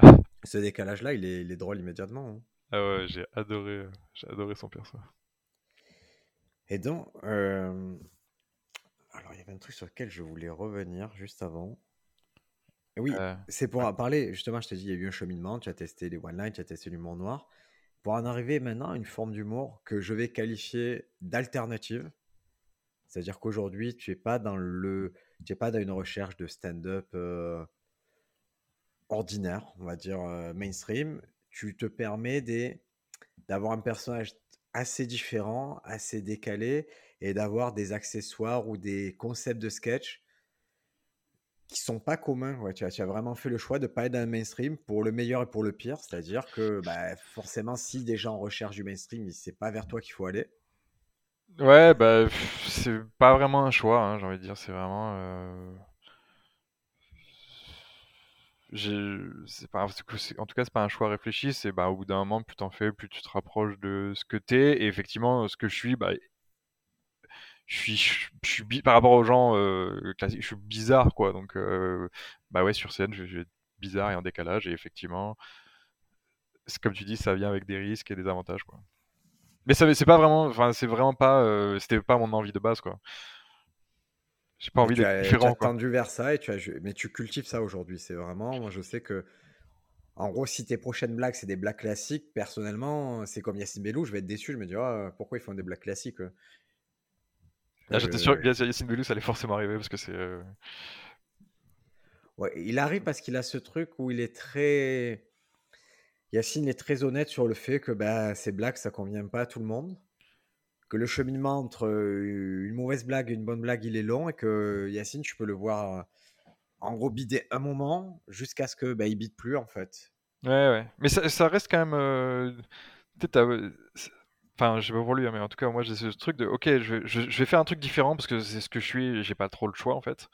Mais ça reste quand même assez douloureux hein, de- quand tu, tu fais un truc euh, horrible. différent et que personne n'adhère à ton truc. T'es là, genre, putain. euh, Je sais pas, tu sais, il y a de la différence entre un fou rigolo et un fou qui est tout seul, quoi. Et Ah, ça te- amplifie, je crois, le te- phénomène. hein. Ouais, ouais, tu te sens exclu. Ça peut être douloureux. et C'est pour ça que je dis, c'est vraiment pas un choix. hein. Si j'avais, si j'avais eu un choix à faire, bah, j'aurais pris le truc qui marche et. Ouais, ouais. Et puis moi, je me suis entouré de gens qui me disent vraiment, tu vois, qui sont OK avec mon univers, mais qui me disent, qui me donnent des clés pour amener tout le monde à l'univers, ou en tout cas pour, euh, pour dire aux gens, écoutez, faites-moi un peu confiance, ou alors euh, acceptez que dans mes sketchs, il y, ait- y des dessins, des poivrons qui parlent, des choses comme ça. Hmm. Mais ce truc-là, moi, j'allais, j'ai toujours cru que si mes blagues étaient bonnes, les gens adhéraient à mes blagues, alors que c'est un mélange de, hey, donne-leur un peu, tiens-leur un peu la main jusqu'à ce qu'ils adhèrent à tes blagues, donne-leur tout ce qu'il faut pour qu'ils acceptent le truc le plus extrême de ta proposition. Ouais, ouais, mais ouais, je, suis ok avec ça. J'ai pas envie d'être dans la, la posture de eh, je fais des trucs bizarres et si vous rigolez pas, c'est parce que vous êtes con et vous avez rien compris. C'est non, si je fais des trucs bizarres et que personne rigole, c'est que bah, c'était trop bizarre et que du coup c'est à moi de faire un peu le ouais, de faire des ponts pour rentrer les, faire rentrer les gens dans mon univers. Je- Parce que tu, tu peux être tenté hein, d'avoir cette posture de dire bah eh, c'est quoi, euh, je suis trop avant-gardiste pour les gens, je suis trop fort. Non, ça, euh, ça c'est, je peux pas me le permettre. Enfin c'est pas que je peux pas me le permettre, c'est que c'est pas. hum, Tu veux pas surtout te le permettre, tu vois, tu veux pas te... Parce que c'est une posture qui vraiment, qui, qui empêche la réflexion presque. Ouais, ouais, ouais. Et tu sais, souvent tu- on parle d'artistes maudits, puis finalement tu regardes ce qu'ils faisaient à l'époque et tu fais bah en fait, ils étaient pas vraiment maudits, c'était aussi un peu, un peu nul quoi. Enfin, En tout cas, sur un aspect, moi j'ai mon pote Paco qui me parle souvent de Prince. Tu vois, il, il a une admiration sans bande pour Prince en tant qu'artiste. Mais il dit, au niveau business, euh, il a juste pas, pas voulu jouer le jeu, il a été trop con sur ça, et c'est ça qui fait qu'il qu'il a jamais eu le- l'explosion qu'il aurait dû avoir par rapport à son artistique. C'est vrai que ouais, Prince, j'imagine, c'est le genre d'artiste où à chaque fois que tu, il y a une chanson de lui qui arrive à la radio, tu fais genre putain mais c'est trop bien. mais il est pas non plus. euh, si tu devais genre citer les plus grands artistes du monde, et ben il- ça ne deviendrait pas à l'idée de le mettre dans cette liste. Tu l'oublierais genre, il sort quatre albums. Ah ouais. Et, et alors, et quatre albums, genre quatre albums, mais personne ne le sait parce qu'il fait pas l'effort. Ben, au lieu de faire quatre albums, d'en faire un, de le promouvoir, d'en refaire un, de le promouvoir. Lui, s'en fout, il voulait sortir quatre albums. Il, il laissait parler la créativité, mais il n'a pas fait tout le, tout le parcours pour rendre ça très populaire. Bon après on parle pas de comme plus de quelqu'un qui était. euh, Enfin, il a eu une méga vie. euh, Il a eu un gros. Ouais, mais si tu veux, toi, il va t'arriver, quand tu dis ça passe à radio, il va arriver deux chansons de Prince sur les 600 qu'il a peut-être faites. Ouais. Et ça sera toujours un et si? Et s'il avait joué le jeu, et si? Ouais, ok. ouais, je. Là où Michael Jackson, c'est massif le nombre de chansons qu'il a, qu'il a réussi à placer avec le clip qui, qui va bien, le buzz pendant une année ou deux. Tu vois, on les a Ouais. toujours comparés, mais il y en a un qui, était, qui avait complètement embrasé le, euh, embrassé pardon, le système médiatique. Ouais, ouais, et qui a su le, le jouer par la perfection. Et... Ouais. Après, je sais pas. Non, mais après, je- peut-être pas jusqu'au bout. Il y a eu un petit dérapage sur Michael. Euh, Et nous, on a un point commun, c'est qu'on a fait ensemble euh, la tournée euh, Brace Comedy Tour cette année. Euh, pour Ouais. toi, c'était pas une nouveauté parce que tu l'avais déjà euh, faite l'année dernière? Tu es, je crois que tu es celui qui a fait. Tu as fait toutes tes dates l'année dernière? Ouais, c'est ça. Alors, le Brace Comedy Tour, je rappelle, c'est euh, Alexis Le Rossignol qui, qui a l'initiative de ça. Le concept, c'est un bus. Un bus qui sert habituellement à. C'est un hôtel, c'est un bus hôtel qui sert d'habitude à emmener des gens surfer. Là, cette année, l'année dernière, l'idée, c'était d'aller dans des villages en Bretagne et d'amener des stand-uppers sur euh, des endroits où il n'y a pas de stand-up, des zones plutôt euh, rurales. Les gens viennent avec leur chaise, les spectateurs viennent avec leur chaise de camping. Le bus descend une scène, met de la sono et les, et les stand-uppers font des blagues à des gens bah, qui n'ont pas forcément l'habitude de ça et qui ne s'attendaient pas forcément à un tel spectacle. Donc toi, tu l'as fait l'année dernière. Comment tu te retrouves à, à participer à ce projet? Bah, c'est vraiment juste. euh, je sais pas, Alexis. Je suis pote avec Alexis. Et pourquoi tu es pote avec Alexis? Parce que je pense que quand on a commencé les scènes ensemble, on s'est, on a, on était dans une euh, troupe, troupe entre guillemets, mais qui s'appelait Love Steady Crew. Enfin, c'était en gros, c'était une scène récurrente tous les mercredis où on devait écrire des nouveaux sketchs toutes les semaines. Et ça, ça je dirais jamais assez vraiment. Love City Crew, ça, aujourd'hui, ça a périclité, mais c'était quelque chose. Il est sorti des choses très intéressantes de ce collectif-là. Bah, il y avait euh, Alexis Le Rossignol, Morgane Cadignan, Louis Chappé, et donc euh, que des gens euh, qui ont, pour qui c'est pas. chaque semaine, vous Et donc, ouais, ça- sortir un nouveau sketch. Et je crois, et la croyance, je vais pas parler pour lui parce que j'aimerais vraiment le faire venir dans le podcast. C'est un garçon qui s'appelle Tierno, qui lui, sa croyance, j'ai l'impression que c'était on s'en fout des blagues, on s'en fout que vous soyez très fort, mais si vous produisez chaque semaine pendant un certain laps de temps, on va trouver qui vous êtes et vous allez vous-même trouver le personnage que vous êtes sur scène. Ouais, c'est plutôt bien dit, ouais, ouais, ouais, carrément. Donc c'est Tierno, le metteur en scène, c'est lui qui avait créé la- cette scène, euh, et qui était assez visionnaire. Ça, il... Metteur en scène d'Arun, hein, donc euh, c'est pas n'importe qui. Lui, il vient de la danse et il avait. Et cette vision-là, au début, j'avais un peu, un, peu, un peu de résistance à me dire, ouais, ça va être porteur. Après, je me suis dit, mais c'est incroyable en fait. Ça veut juste dire, tu fais, tu écrèmes. Celui qui est pas capable d'écrire pendant six mois, fais pas stand-up en fait, mon pote. Fais autre chose. Par contre, celui qui va se chauffer à écrire chaque semaine sur un sujet et qui va. Forcément, ça va être de plus en plus nul, où il va y avoir des hauts et des bas, mais il va se trouver, il va comprendre les mécaniques qui font qu'il est drôle, et il va commencer à passer des repères de je suis comme ça, mon prisme c'est ça, et peu importe le sujet que tu me donnes, je vais l'attaquer. Ouais, ouais, alors euh, c'est c'est pas aussi parce que tu peux te perdre en fait hein. Quand tu écris toutes les semaines, tu peux te perdre justement, tu peux oublier qui est ton personnage, tu peux euh, tu peux changer de style, tu peux tenter des trucs et euh, tu peux prendre une mauvaise route. C'est mais ça fait partie de la création artistique. Par exemple, en vrai, euh, on le dit pas souvent, mais Paul Mirabel a été dans Love Steady Crew vraiment pas longtemps, mais c'est un style qui lui convenait pas trop, à- du moins à ce moment-là, parce que je sais maintenant il fait des chroniques et tout. Mais euh, il, il avait vraiment un personnage fort, des blagues très très bien écrites, qu'il avait vraiment mis du, des, des semaines et des semaines à perfectionner. Et là, le, le personnage, on oublie, Paul Mirabel n'a pas toujours été ce personnage-là. hein. Ouais, moi quand je l'ai connu, il était déjà un peu, euh, il était déjà carrément comme ça.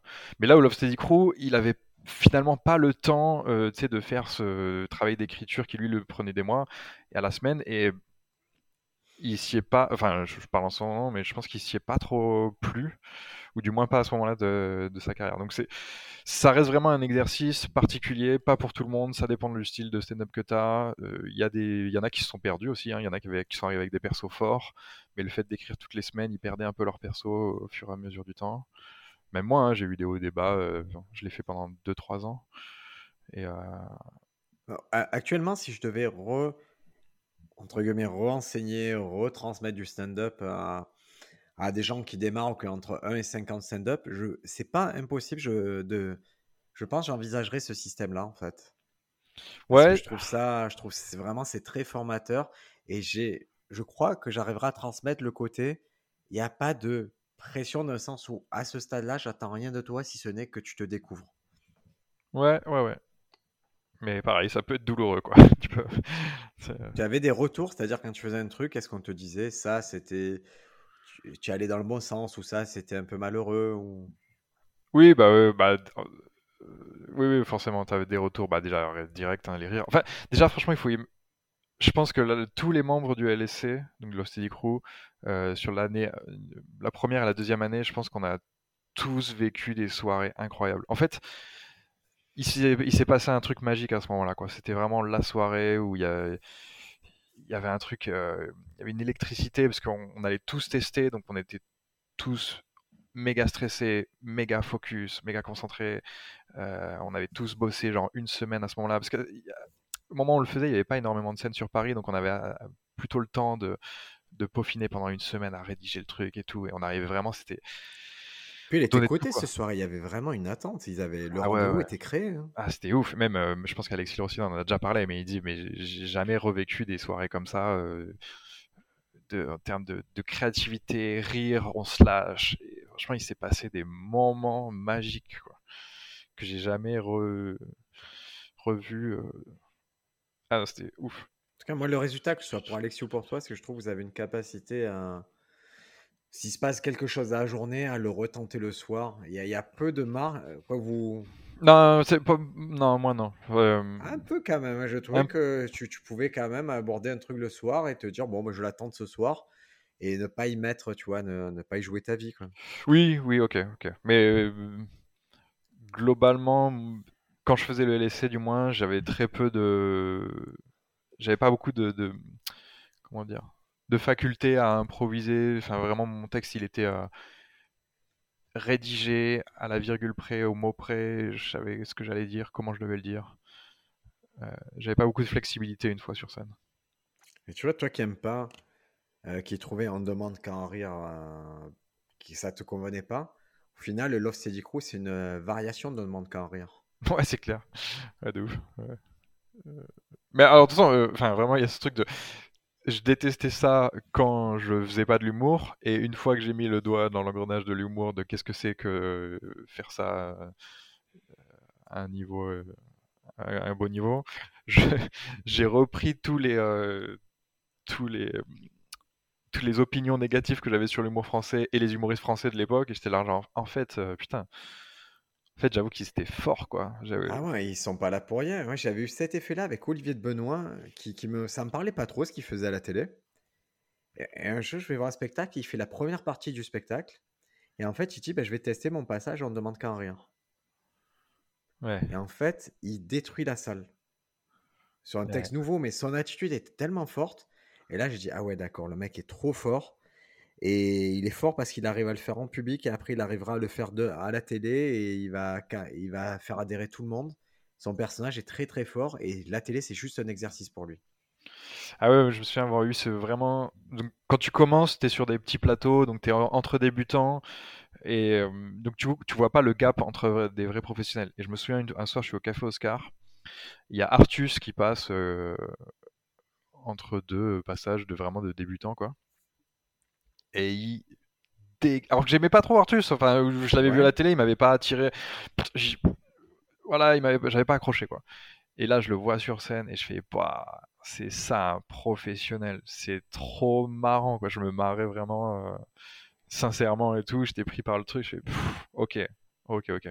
Artus, c'est vraiment un bon exemple parce qu'Artus, souvent, moi je, je suis toujours étonné, les gens, quand ils le découvrent, ils réalisent après qu'il est fort en fait. Artus, si tu prends un de ses sketchs, typiquement un passage à Montreux, moi ça, ça m'arrivait d'un cadre professionnel qu'on me donne comme consigne. Écoute, euh, j'ai vu le sketch d'Artus, regarde le nombre de rires, c'est ça que je veux obtenir maintenant. Les gens ils me disent ça, tu vois. C'est leur métrique, c'est Artus tellement qu'il est qu'il arrive à obtenir de rire, c'est devenu presque une métrique dans, dans l'efficacité. Mmh, ouais. Ah mais lui, il est fort parce qu'il va avoir un, rire sur une blague, puis un rire sur le silence qui vient derrière. Donc c'est ça s'arrête jamais quoi. Ah non, j'ai halluciné. Puis franchement, il enchaînait euh, blague, blague, silence, rire, interaction. C'était trop marrant. Donc bref, euh, du coup, mon point de vue sur l'humour et l'humoriste français a, beaucoup évolué. Même Kev Adams, hein, t'es comme un, ado normal, je le voyais faire ces trucs et j'étais genre mais vas-y c'est quoi cette merde? Et maintenant je regarde et je fais putain en fait il est bon c'est pas à moi le public hein, mais je fais en fait il a une maîtrise euh, c'est scénique, ouais, ouais, qui est, qui est forte quoi. Maintenant je vois le, le, professionnalisme derrière ça quoi. Bah, moi je vois professionnalisme c'est que il a tellement fait tellement, tellement fait qu'il qui part jamais battu. Peu importe la configuration, ce mec-là trouvera le chemin pour gagner la foule. Mmh. Et ça, c'est des, ben, des centaines de scènes, c'est un investissement total. Et moi, je l'ai accompagné sur des grosses dates. Et pareil, les grosses dates, pas tout le monde peut gérer un zénith ou quoi. Et c'est juste un athlète de très, très, très haut niveau. Ouais, je, je, me rends compte de ça, quoi. Il faut quand même avoir des épaules, quoi, pour tenir un chantier comme ça. Ouais, ouais, des épaules, un entourage et une mentalité dure parce qu'il le raconte lui-même. C'est vrai qu'au début, ben, quand tu... nous, on le subit à petite échelle, mais tout le monde te juge. Et c'est et ton stand-up, c'est une chose, faire rire sur scène, c'est une chose, mais être capable de gérer tous les à côté, le fait d'être jugé, le fait d'être euh, d'être commenté, le fait d'être évalué ou relayé, mmh. c'est pas évident. Nous, ça nous arrivé d'en parler là récemment parce qu'il y a eu euh, un truc sur un, humoriste qui s'appelle Hugo Tout Seul. Ouais, la petite polémique. Il y a une polémique sur Hugo Tout Seul qui fait un passage euh, donc, dans l'émission du, du Paname. Et, euh, et, déjà, la première chose, c'est que c'est un des seuls trucs d'émission Paname qui fait du bruit. Parce que c'est la cette polémique-là. Non, non, c'est pas l'émission du Paname. C'est tous les jours, le Paname poste une vidéo de, sur Insta. Ouais. Et euh, mais, mais c'était pas une captation euh, d'émission Non, non, non. C'est maintenant ils font ça, ils filment le. Ah intéressant. J'ai toujours cru que c'était un bout de, du Panam Comedy Show. Non, non, là si tu vas sur l'Insta du, du Panam ou le Facebook, là tous les jours, peut-être pas le week-end, mais bon, au moins 5 fois par semaine, quoi. Il y a une vidéo, un, reel qui sort, euh, qui s'est fait, qui s'est passé donc dans la cave sur une soirée normale. D'accord, intéressant. Ouais, donc ça, ça, ça s'est passé dans la cave sur une soirée normale. Ouais. Après, j'ai pas, les, pas les détails techniques, mais c'est clairement pas une captation, ça c'est sûr. D'accord, trop bien. Au moins, j'ai l'info. Et, et, donc, c'est une blague. Euh, ce gars, il a dû la faire des, des, dizaines, voire des centaines de fois. Et là, il fait sa blague, c'est capté, c'est diffusé. Et il se retrouve au centre d'une polémique, d'un mauvais buzz. Ouais, à limiter, parce que j'imagine que la presse en a pas parlé. Donc, ça reste quand même, euh, on va dire, assez. Euh, Ouais, c'est confiné, assez cantonné au fait que lui est déjà très populaire, ce garçon. Et donc, forcément, euh, plus de gens ont un avis que sur, euh, sur moi, par exemple, qui, qui, peu importe ce que je dis, à peu près, ça ça soulèvera pas les foules. Ouais, c'est clair. Oui, oui, il a quand même euh, un certain nombre de followers sur Insta. Du coup, quand il le repartage, il y a du monde qui le voit, en tout cas, ouais. Et du monde qui l'attend au tournant, j'imagine, ce qui amplifie le machin. Et toi, quand nous, on en a parlé, toi et moi, et tu te dis encore une fois, tu as pris le Rubik's Cube et tu l'as voilà, tu l'as manipulé dans tous les sens. Tu as dit, OK, est-ce qu'il pouvait le dire? Comment il pouvait le dire? Est-ce que c'est malheureux? Est-ce que c'est heureux? Est-ce qu'on doit l'attaquer? Et c'est quoi tes conclusions sur ça et comment tu l'appliques à toi-même en fait? Bah attends, pour mettre dans le contexte, du coup, il fait une blague où il dit qu'il a payé un sac à main super cher, qu'il a payé avec sa carte et que au moment de payer avec sa carte, il dit en gros, c'est une agression sexuelle sur ma carte, quoi. Et après, il joue la carte et il fait une sorte de témoignage. Ah, il m'a forcé, il m'a forcé, je voulais pas. Bon, je lui fais pas du tout honneur parce qu'elle est quand même plutôt bien jouée, mais l'idée là, en gros, c'est de personnifier une agression sexuelle sur un objet, quoi. Ouais. Et du coup, bah, ça résonne chez les, chez les gens qui entendent le mot viol, quoi. Et du coup, le raccourci, c'est on rigole sur le viol. Et ouais, moi, en fait, ce débat, je l'ai souvent avec des humoristes. Il y en a qui utilisent le mot viol sur scène. Et... On l'a encore eu hier, pour te dire, j'ai joué hier avec mon pote Bédou, et il y a encore ce truc-là qui, lui, il était radical sur le mot viol doit pas être employé sur scène. Il était très véhément sur ça. Quoi. Bah, déjà, pour, Hugo l'utilise pas le mot viol. De... Il y, a ce, truc. Moi, mon, opinion, c'est que si tu utilises le mot viol euh, sur scène, tu dois être conscient que ça va résonner chez beaucoup, beaucoup de gens. C'est un trigger warning. Ça va les. Euh, voilà, ça va créer une émotion en eux que. Euh, en fait, comme ça, ça, touche beaucoup de gens, cette émotion que tu vas créer dans le public, tu es obligé d'en avoir conscience et de jouer avec. En gros, si tu utilises le mot viol, il faut que tu le. Soit pas forcément que tu le désamorces, mais que tu joues avec au moins que tu es conscience que tu as créé ça, que as créé ça dans le public. Euh, ça, ça s'applique pas à Hugo. Pour Hugo, euh, j'avoue que euh, quand j'ai regardé le sketch, j'ai pas anticipé, j'ai pas anticipé la polémique. Que... Plein de gens m'ont dit la même chose. Tout le monde, moi, la plupart des gens m'ont dit ah mais j'ai pas vu le problème sur le moment. Et après, intellectuellement, quand ça a ils ont dit ah oui là je peux le comprendre. Mais sur le moment, ça n'a pas déclenché bah, je pense que surtout être des hommes qui ont eu cette même réaction que moi, un peu, un peu naïve de oui, effectivement, euh, on n'a pas ce, on n'est pas, on n'est pas trigger par ça, quoi. On n'est pas, effectivement. Ouais. Mais après, il y a un, côté, euh, j'ai toujours un côté un peu radical que j'applique pas moi sur scène, hein, mais en gros, euh, dans les commentaires, les gens, en gros, ce qu'ils disaient, c'est gros, on rigole pas avec le viol. Moi, au fond, ma réaction, c'est bah, pourquoi pas en fait. Enfin, c'est bah, euh, c'est un sujet trop complexe, ça crée des trucs euh, très forts chez des gens et tout, mais en soi, euh, je suis pas, je suis pas un partisan de ce thème, on l'aborde pas quoi. Ouais, parce que ça serait, ça serait assez dur de mais là, je reste dans monter sur scène, de censurer tout le monde, tu vois. Tu peux l'appliquer à toi-même ou pas, mais c'est dur d'avoir un avis absolu, dire non, ça, il faut jamais en parler sur scène. Euh. Ouais, ouais. Après, il y a ce, truc, il y a ce truc euh, de ce que tu dis sur scène dans un petit public euh, où tu sais, il y a un côté humain, où, voilà, on se regarde, on se voit, et ce serait un peu comme avoir une discussion où tu te permets de dire des trucs, et après le diffuser au grand public, la télé, c'est pas la, c'est pas la même chose. C'est pas la même chose. Et et là, un humoriste, euh, Tania aborde ça. Tania Dutel aborde ça. Charles Soignant aborde ce sujet. Euh, Blanche Gardin, d'une certaine façon, elle a abordé ça, une forme d'agression sexuelle. Et ça n'a pas fait polémique parce que c'était traité de façon. Euh, c'était un autre point de vue, l'angle était intéressant, la forme, le fond était très intéressant. Et bah oui, juste que là, je crois que ce qui a été aussi sanctionné, c'est le fait que les gens ont dit Bon, le sujet, il est touchy. En plus, tu le fais de façon un peu facile pour nous et ça va pas, quoi. En fait, je, pense que si t'apparais un peu comme insensible vis-à-vis du problème. En fait, c'est ça. Si, tu touches.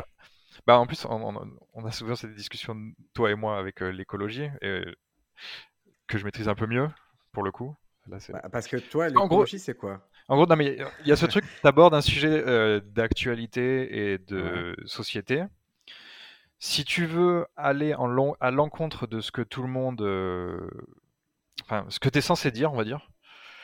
Euh, si tu vas à l'encontre du consensus, euh, tu as intérêt à montrer que tu as compris au moins le consensus. Que tu as. En gros, sur l'écologie, bon, on va aller sur le terrain de l'écologie que pour le coup je maîtrise mieux parce que viol, effectivement, je suis pas à l'aise ça reste très théorique. Je dis on pourrait rigoler sur ça, mais je, je, le fais pas parce que justement j'ai pas euh, assez creusé le truc. Sur l'écologie, je suis assez, ça me fait assez marrer de voir quelqu'un qui serait anti-écolo. Ouais. Mais s'il le fait, je veux qu'il m'ait montré qu'il ait compris les enjeux. C'est en gros, s'il me dit, ok, euh, le, vraiment, ce qui se passe là de façon climatique, c'est grave, mais je m'en fous parce que je suis un pion, je sers à rien et ça va pas changer mon quotidien. Je suis prêt à l'entendre parce qu'il m'a montré qu'il avait compris ce problème. Si c'est juste un mec qui fait hey, les écolos et il casse les couilles, vas-y, si tu veux pas manger de la viande, bah vas-y, m'en en mange pas, mais me fais pas chier. Je fais putain, le mec il est vraiment à côté de la plaque. Il est, il a pas compris. Il est vénère, il sait même pas pourquoi. Il est dans un monde, il a, enfin, il contre-courant, mais il est même pas dans la rivière en fait. Et là, et là effectivement, c'est comme ça un sujet que je maîtrise un peu mieux. À part si le mec est hilarant, mais je vais avoir plus de mal effectivement à rigoler parce que euh, je me dis bah en fait le mec il, il a pas compris quoi.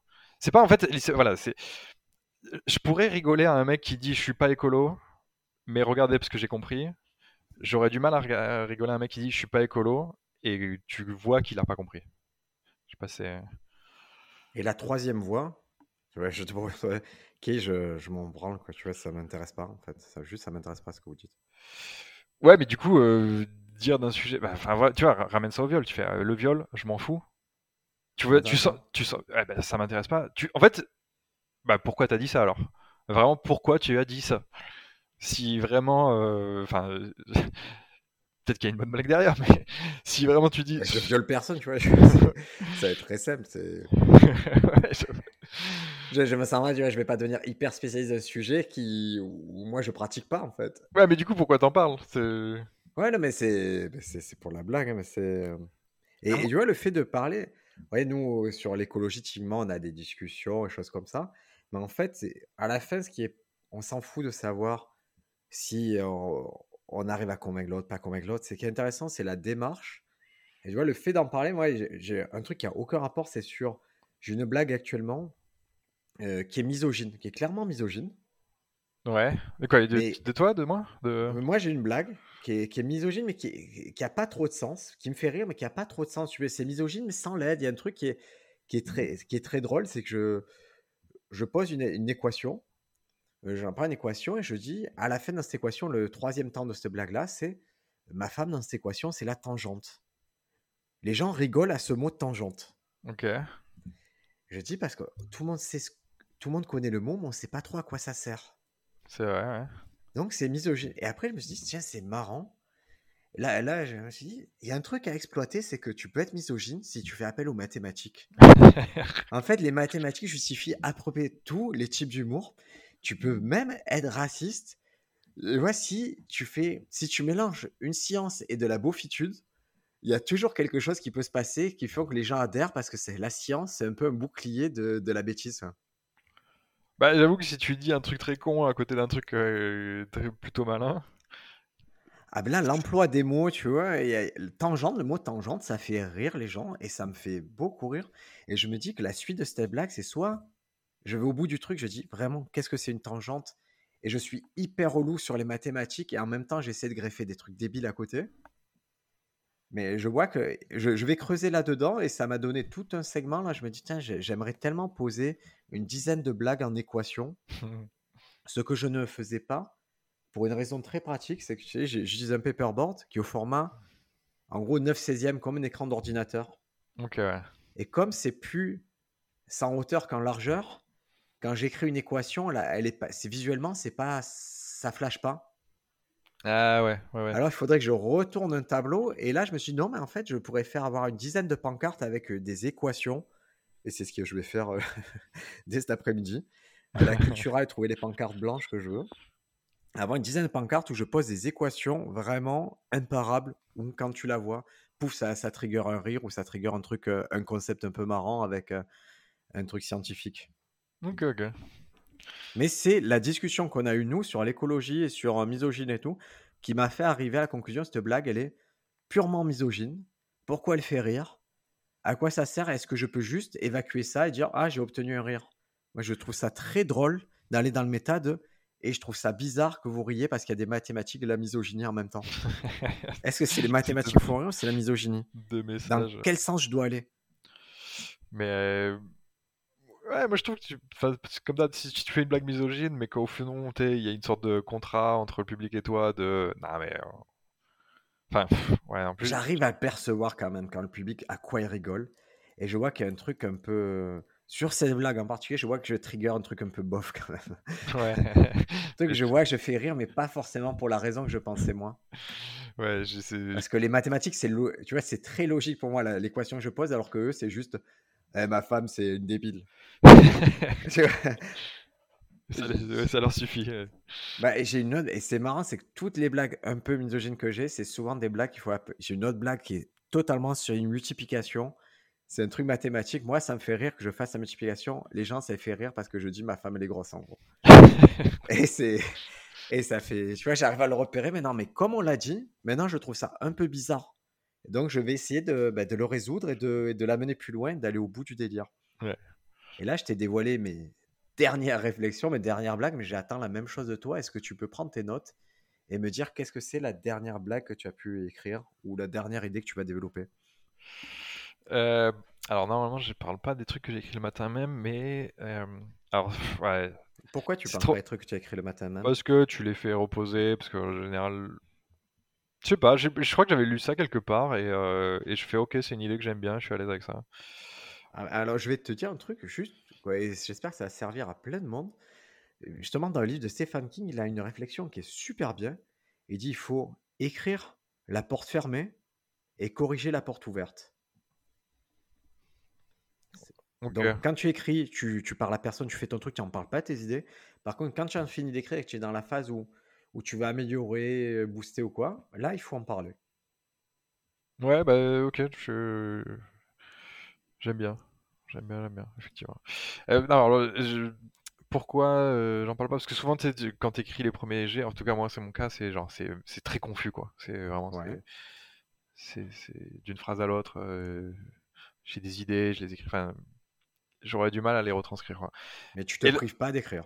Non, non, mais alors là, l'idée que j'ai, et donc ça va paraître euh, confus, hein, mais justement, euh, comme je t'ai dit, j'écris un truc, après j'en parle, et là, il faudrait, fallait que j'en parle à quelqu'un dans tous les cas, c'est de dire, je, sais plus si on avait parlé, mais chez moi, il y a j'ai un petit panier à légumes.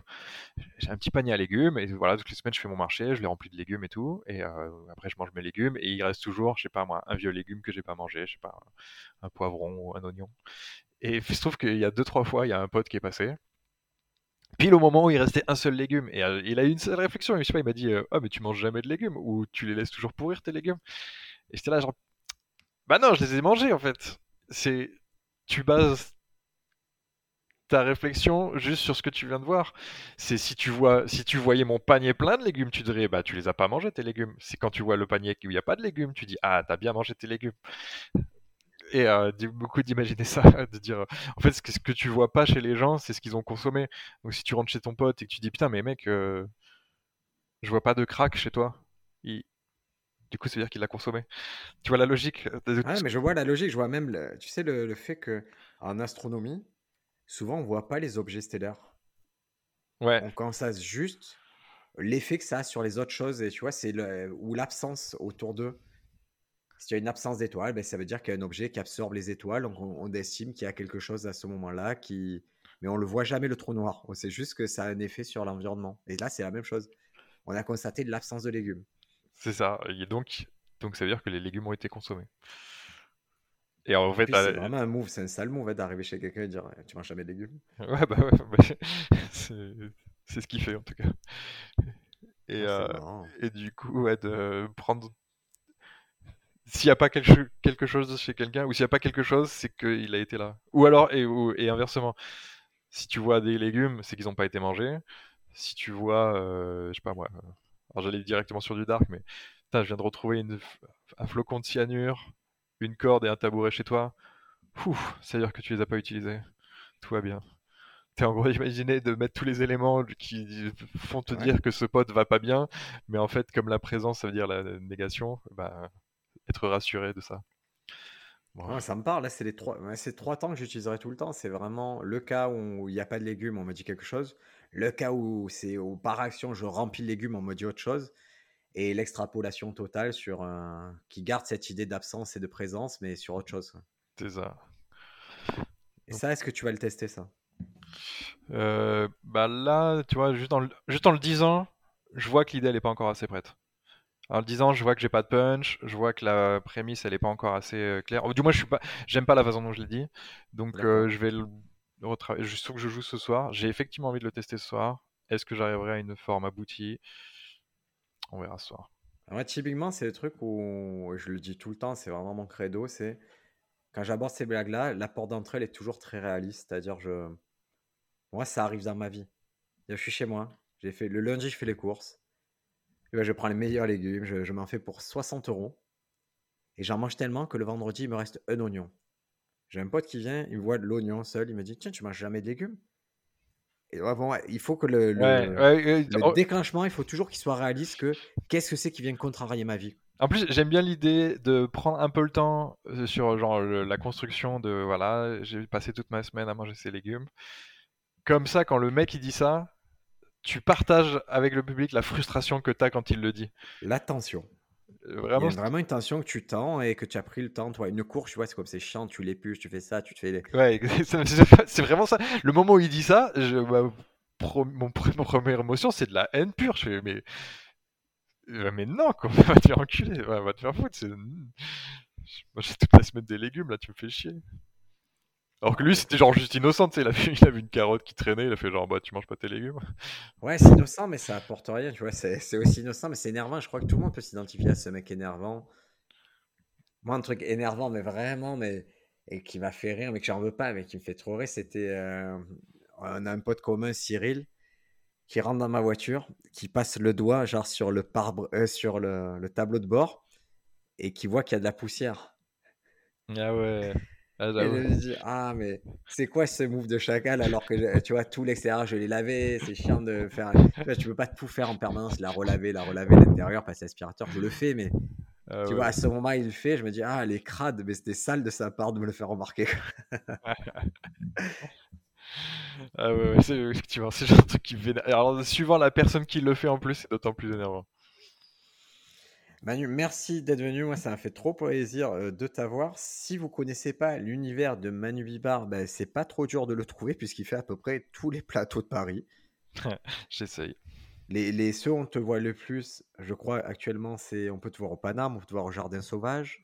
Paname, Golden, Jardin Sauvage, euh, et après tous les petits plateaux euh, indépendants que j'adore. Et encore une fois, si vous entendez quelqu'un dans le podcast et que c'est ben, votre moyen de relier la personne, euh, moi je crois que c'est toujours cool en fait pour les invités. J'ai eu des retours des gens à chaque fois, des invités qui sont venus d'un podcast et après ils m'ont dit ouais, il y a des gens qui m'ont parlé podcast, ça m'a permis de parler avec eux. N'hésitez pas, en fait, c'est cool d'avoir ce lien-là. Si vous avez écouté Manu en podcast, allez lui parler.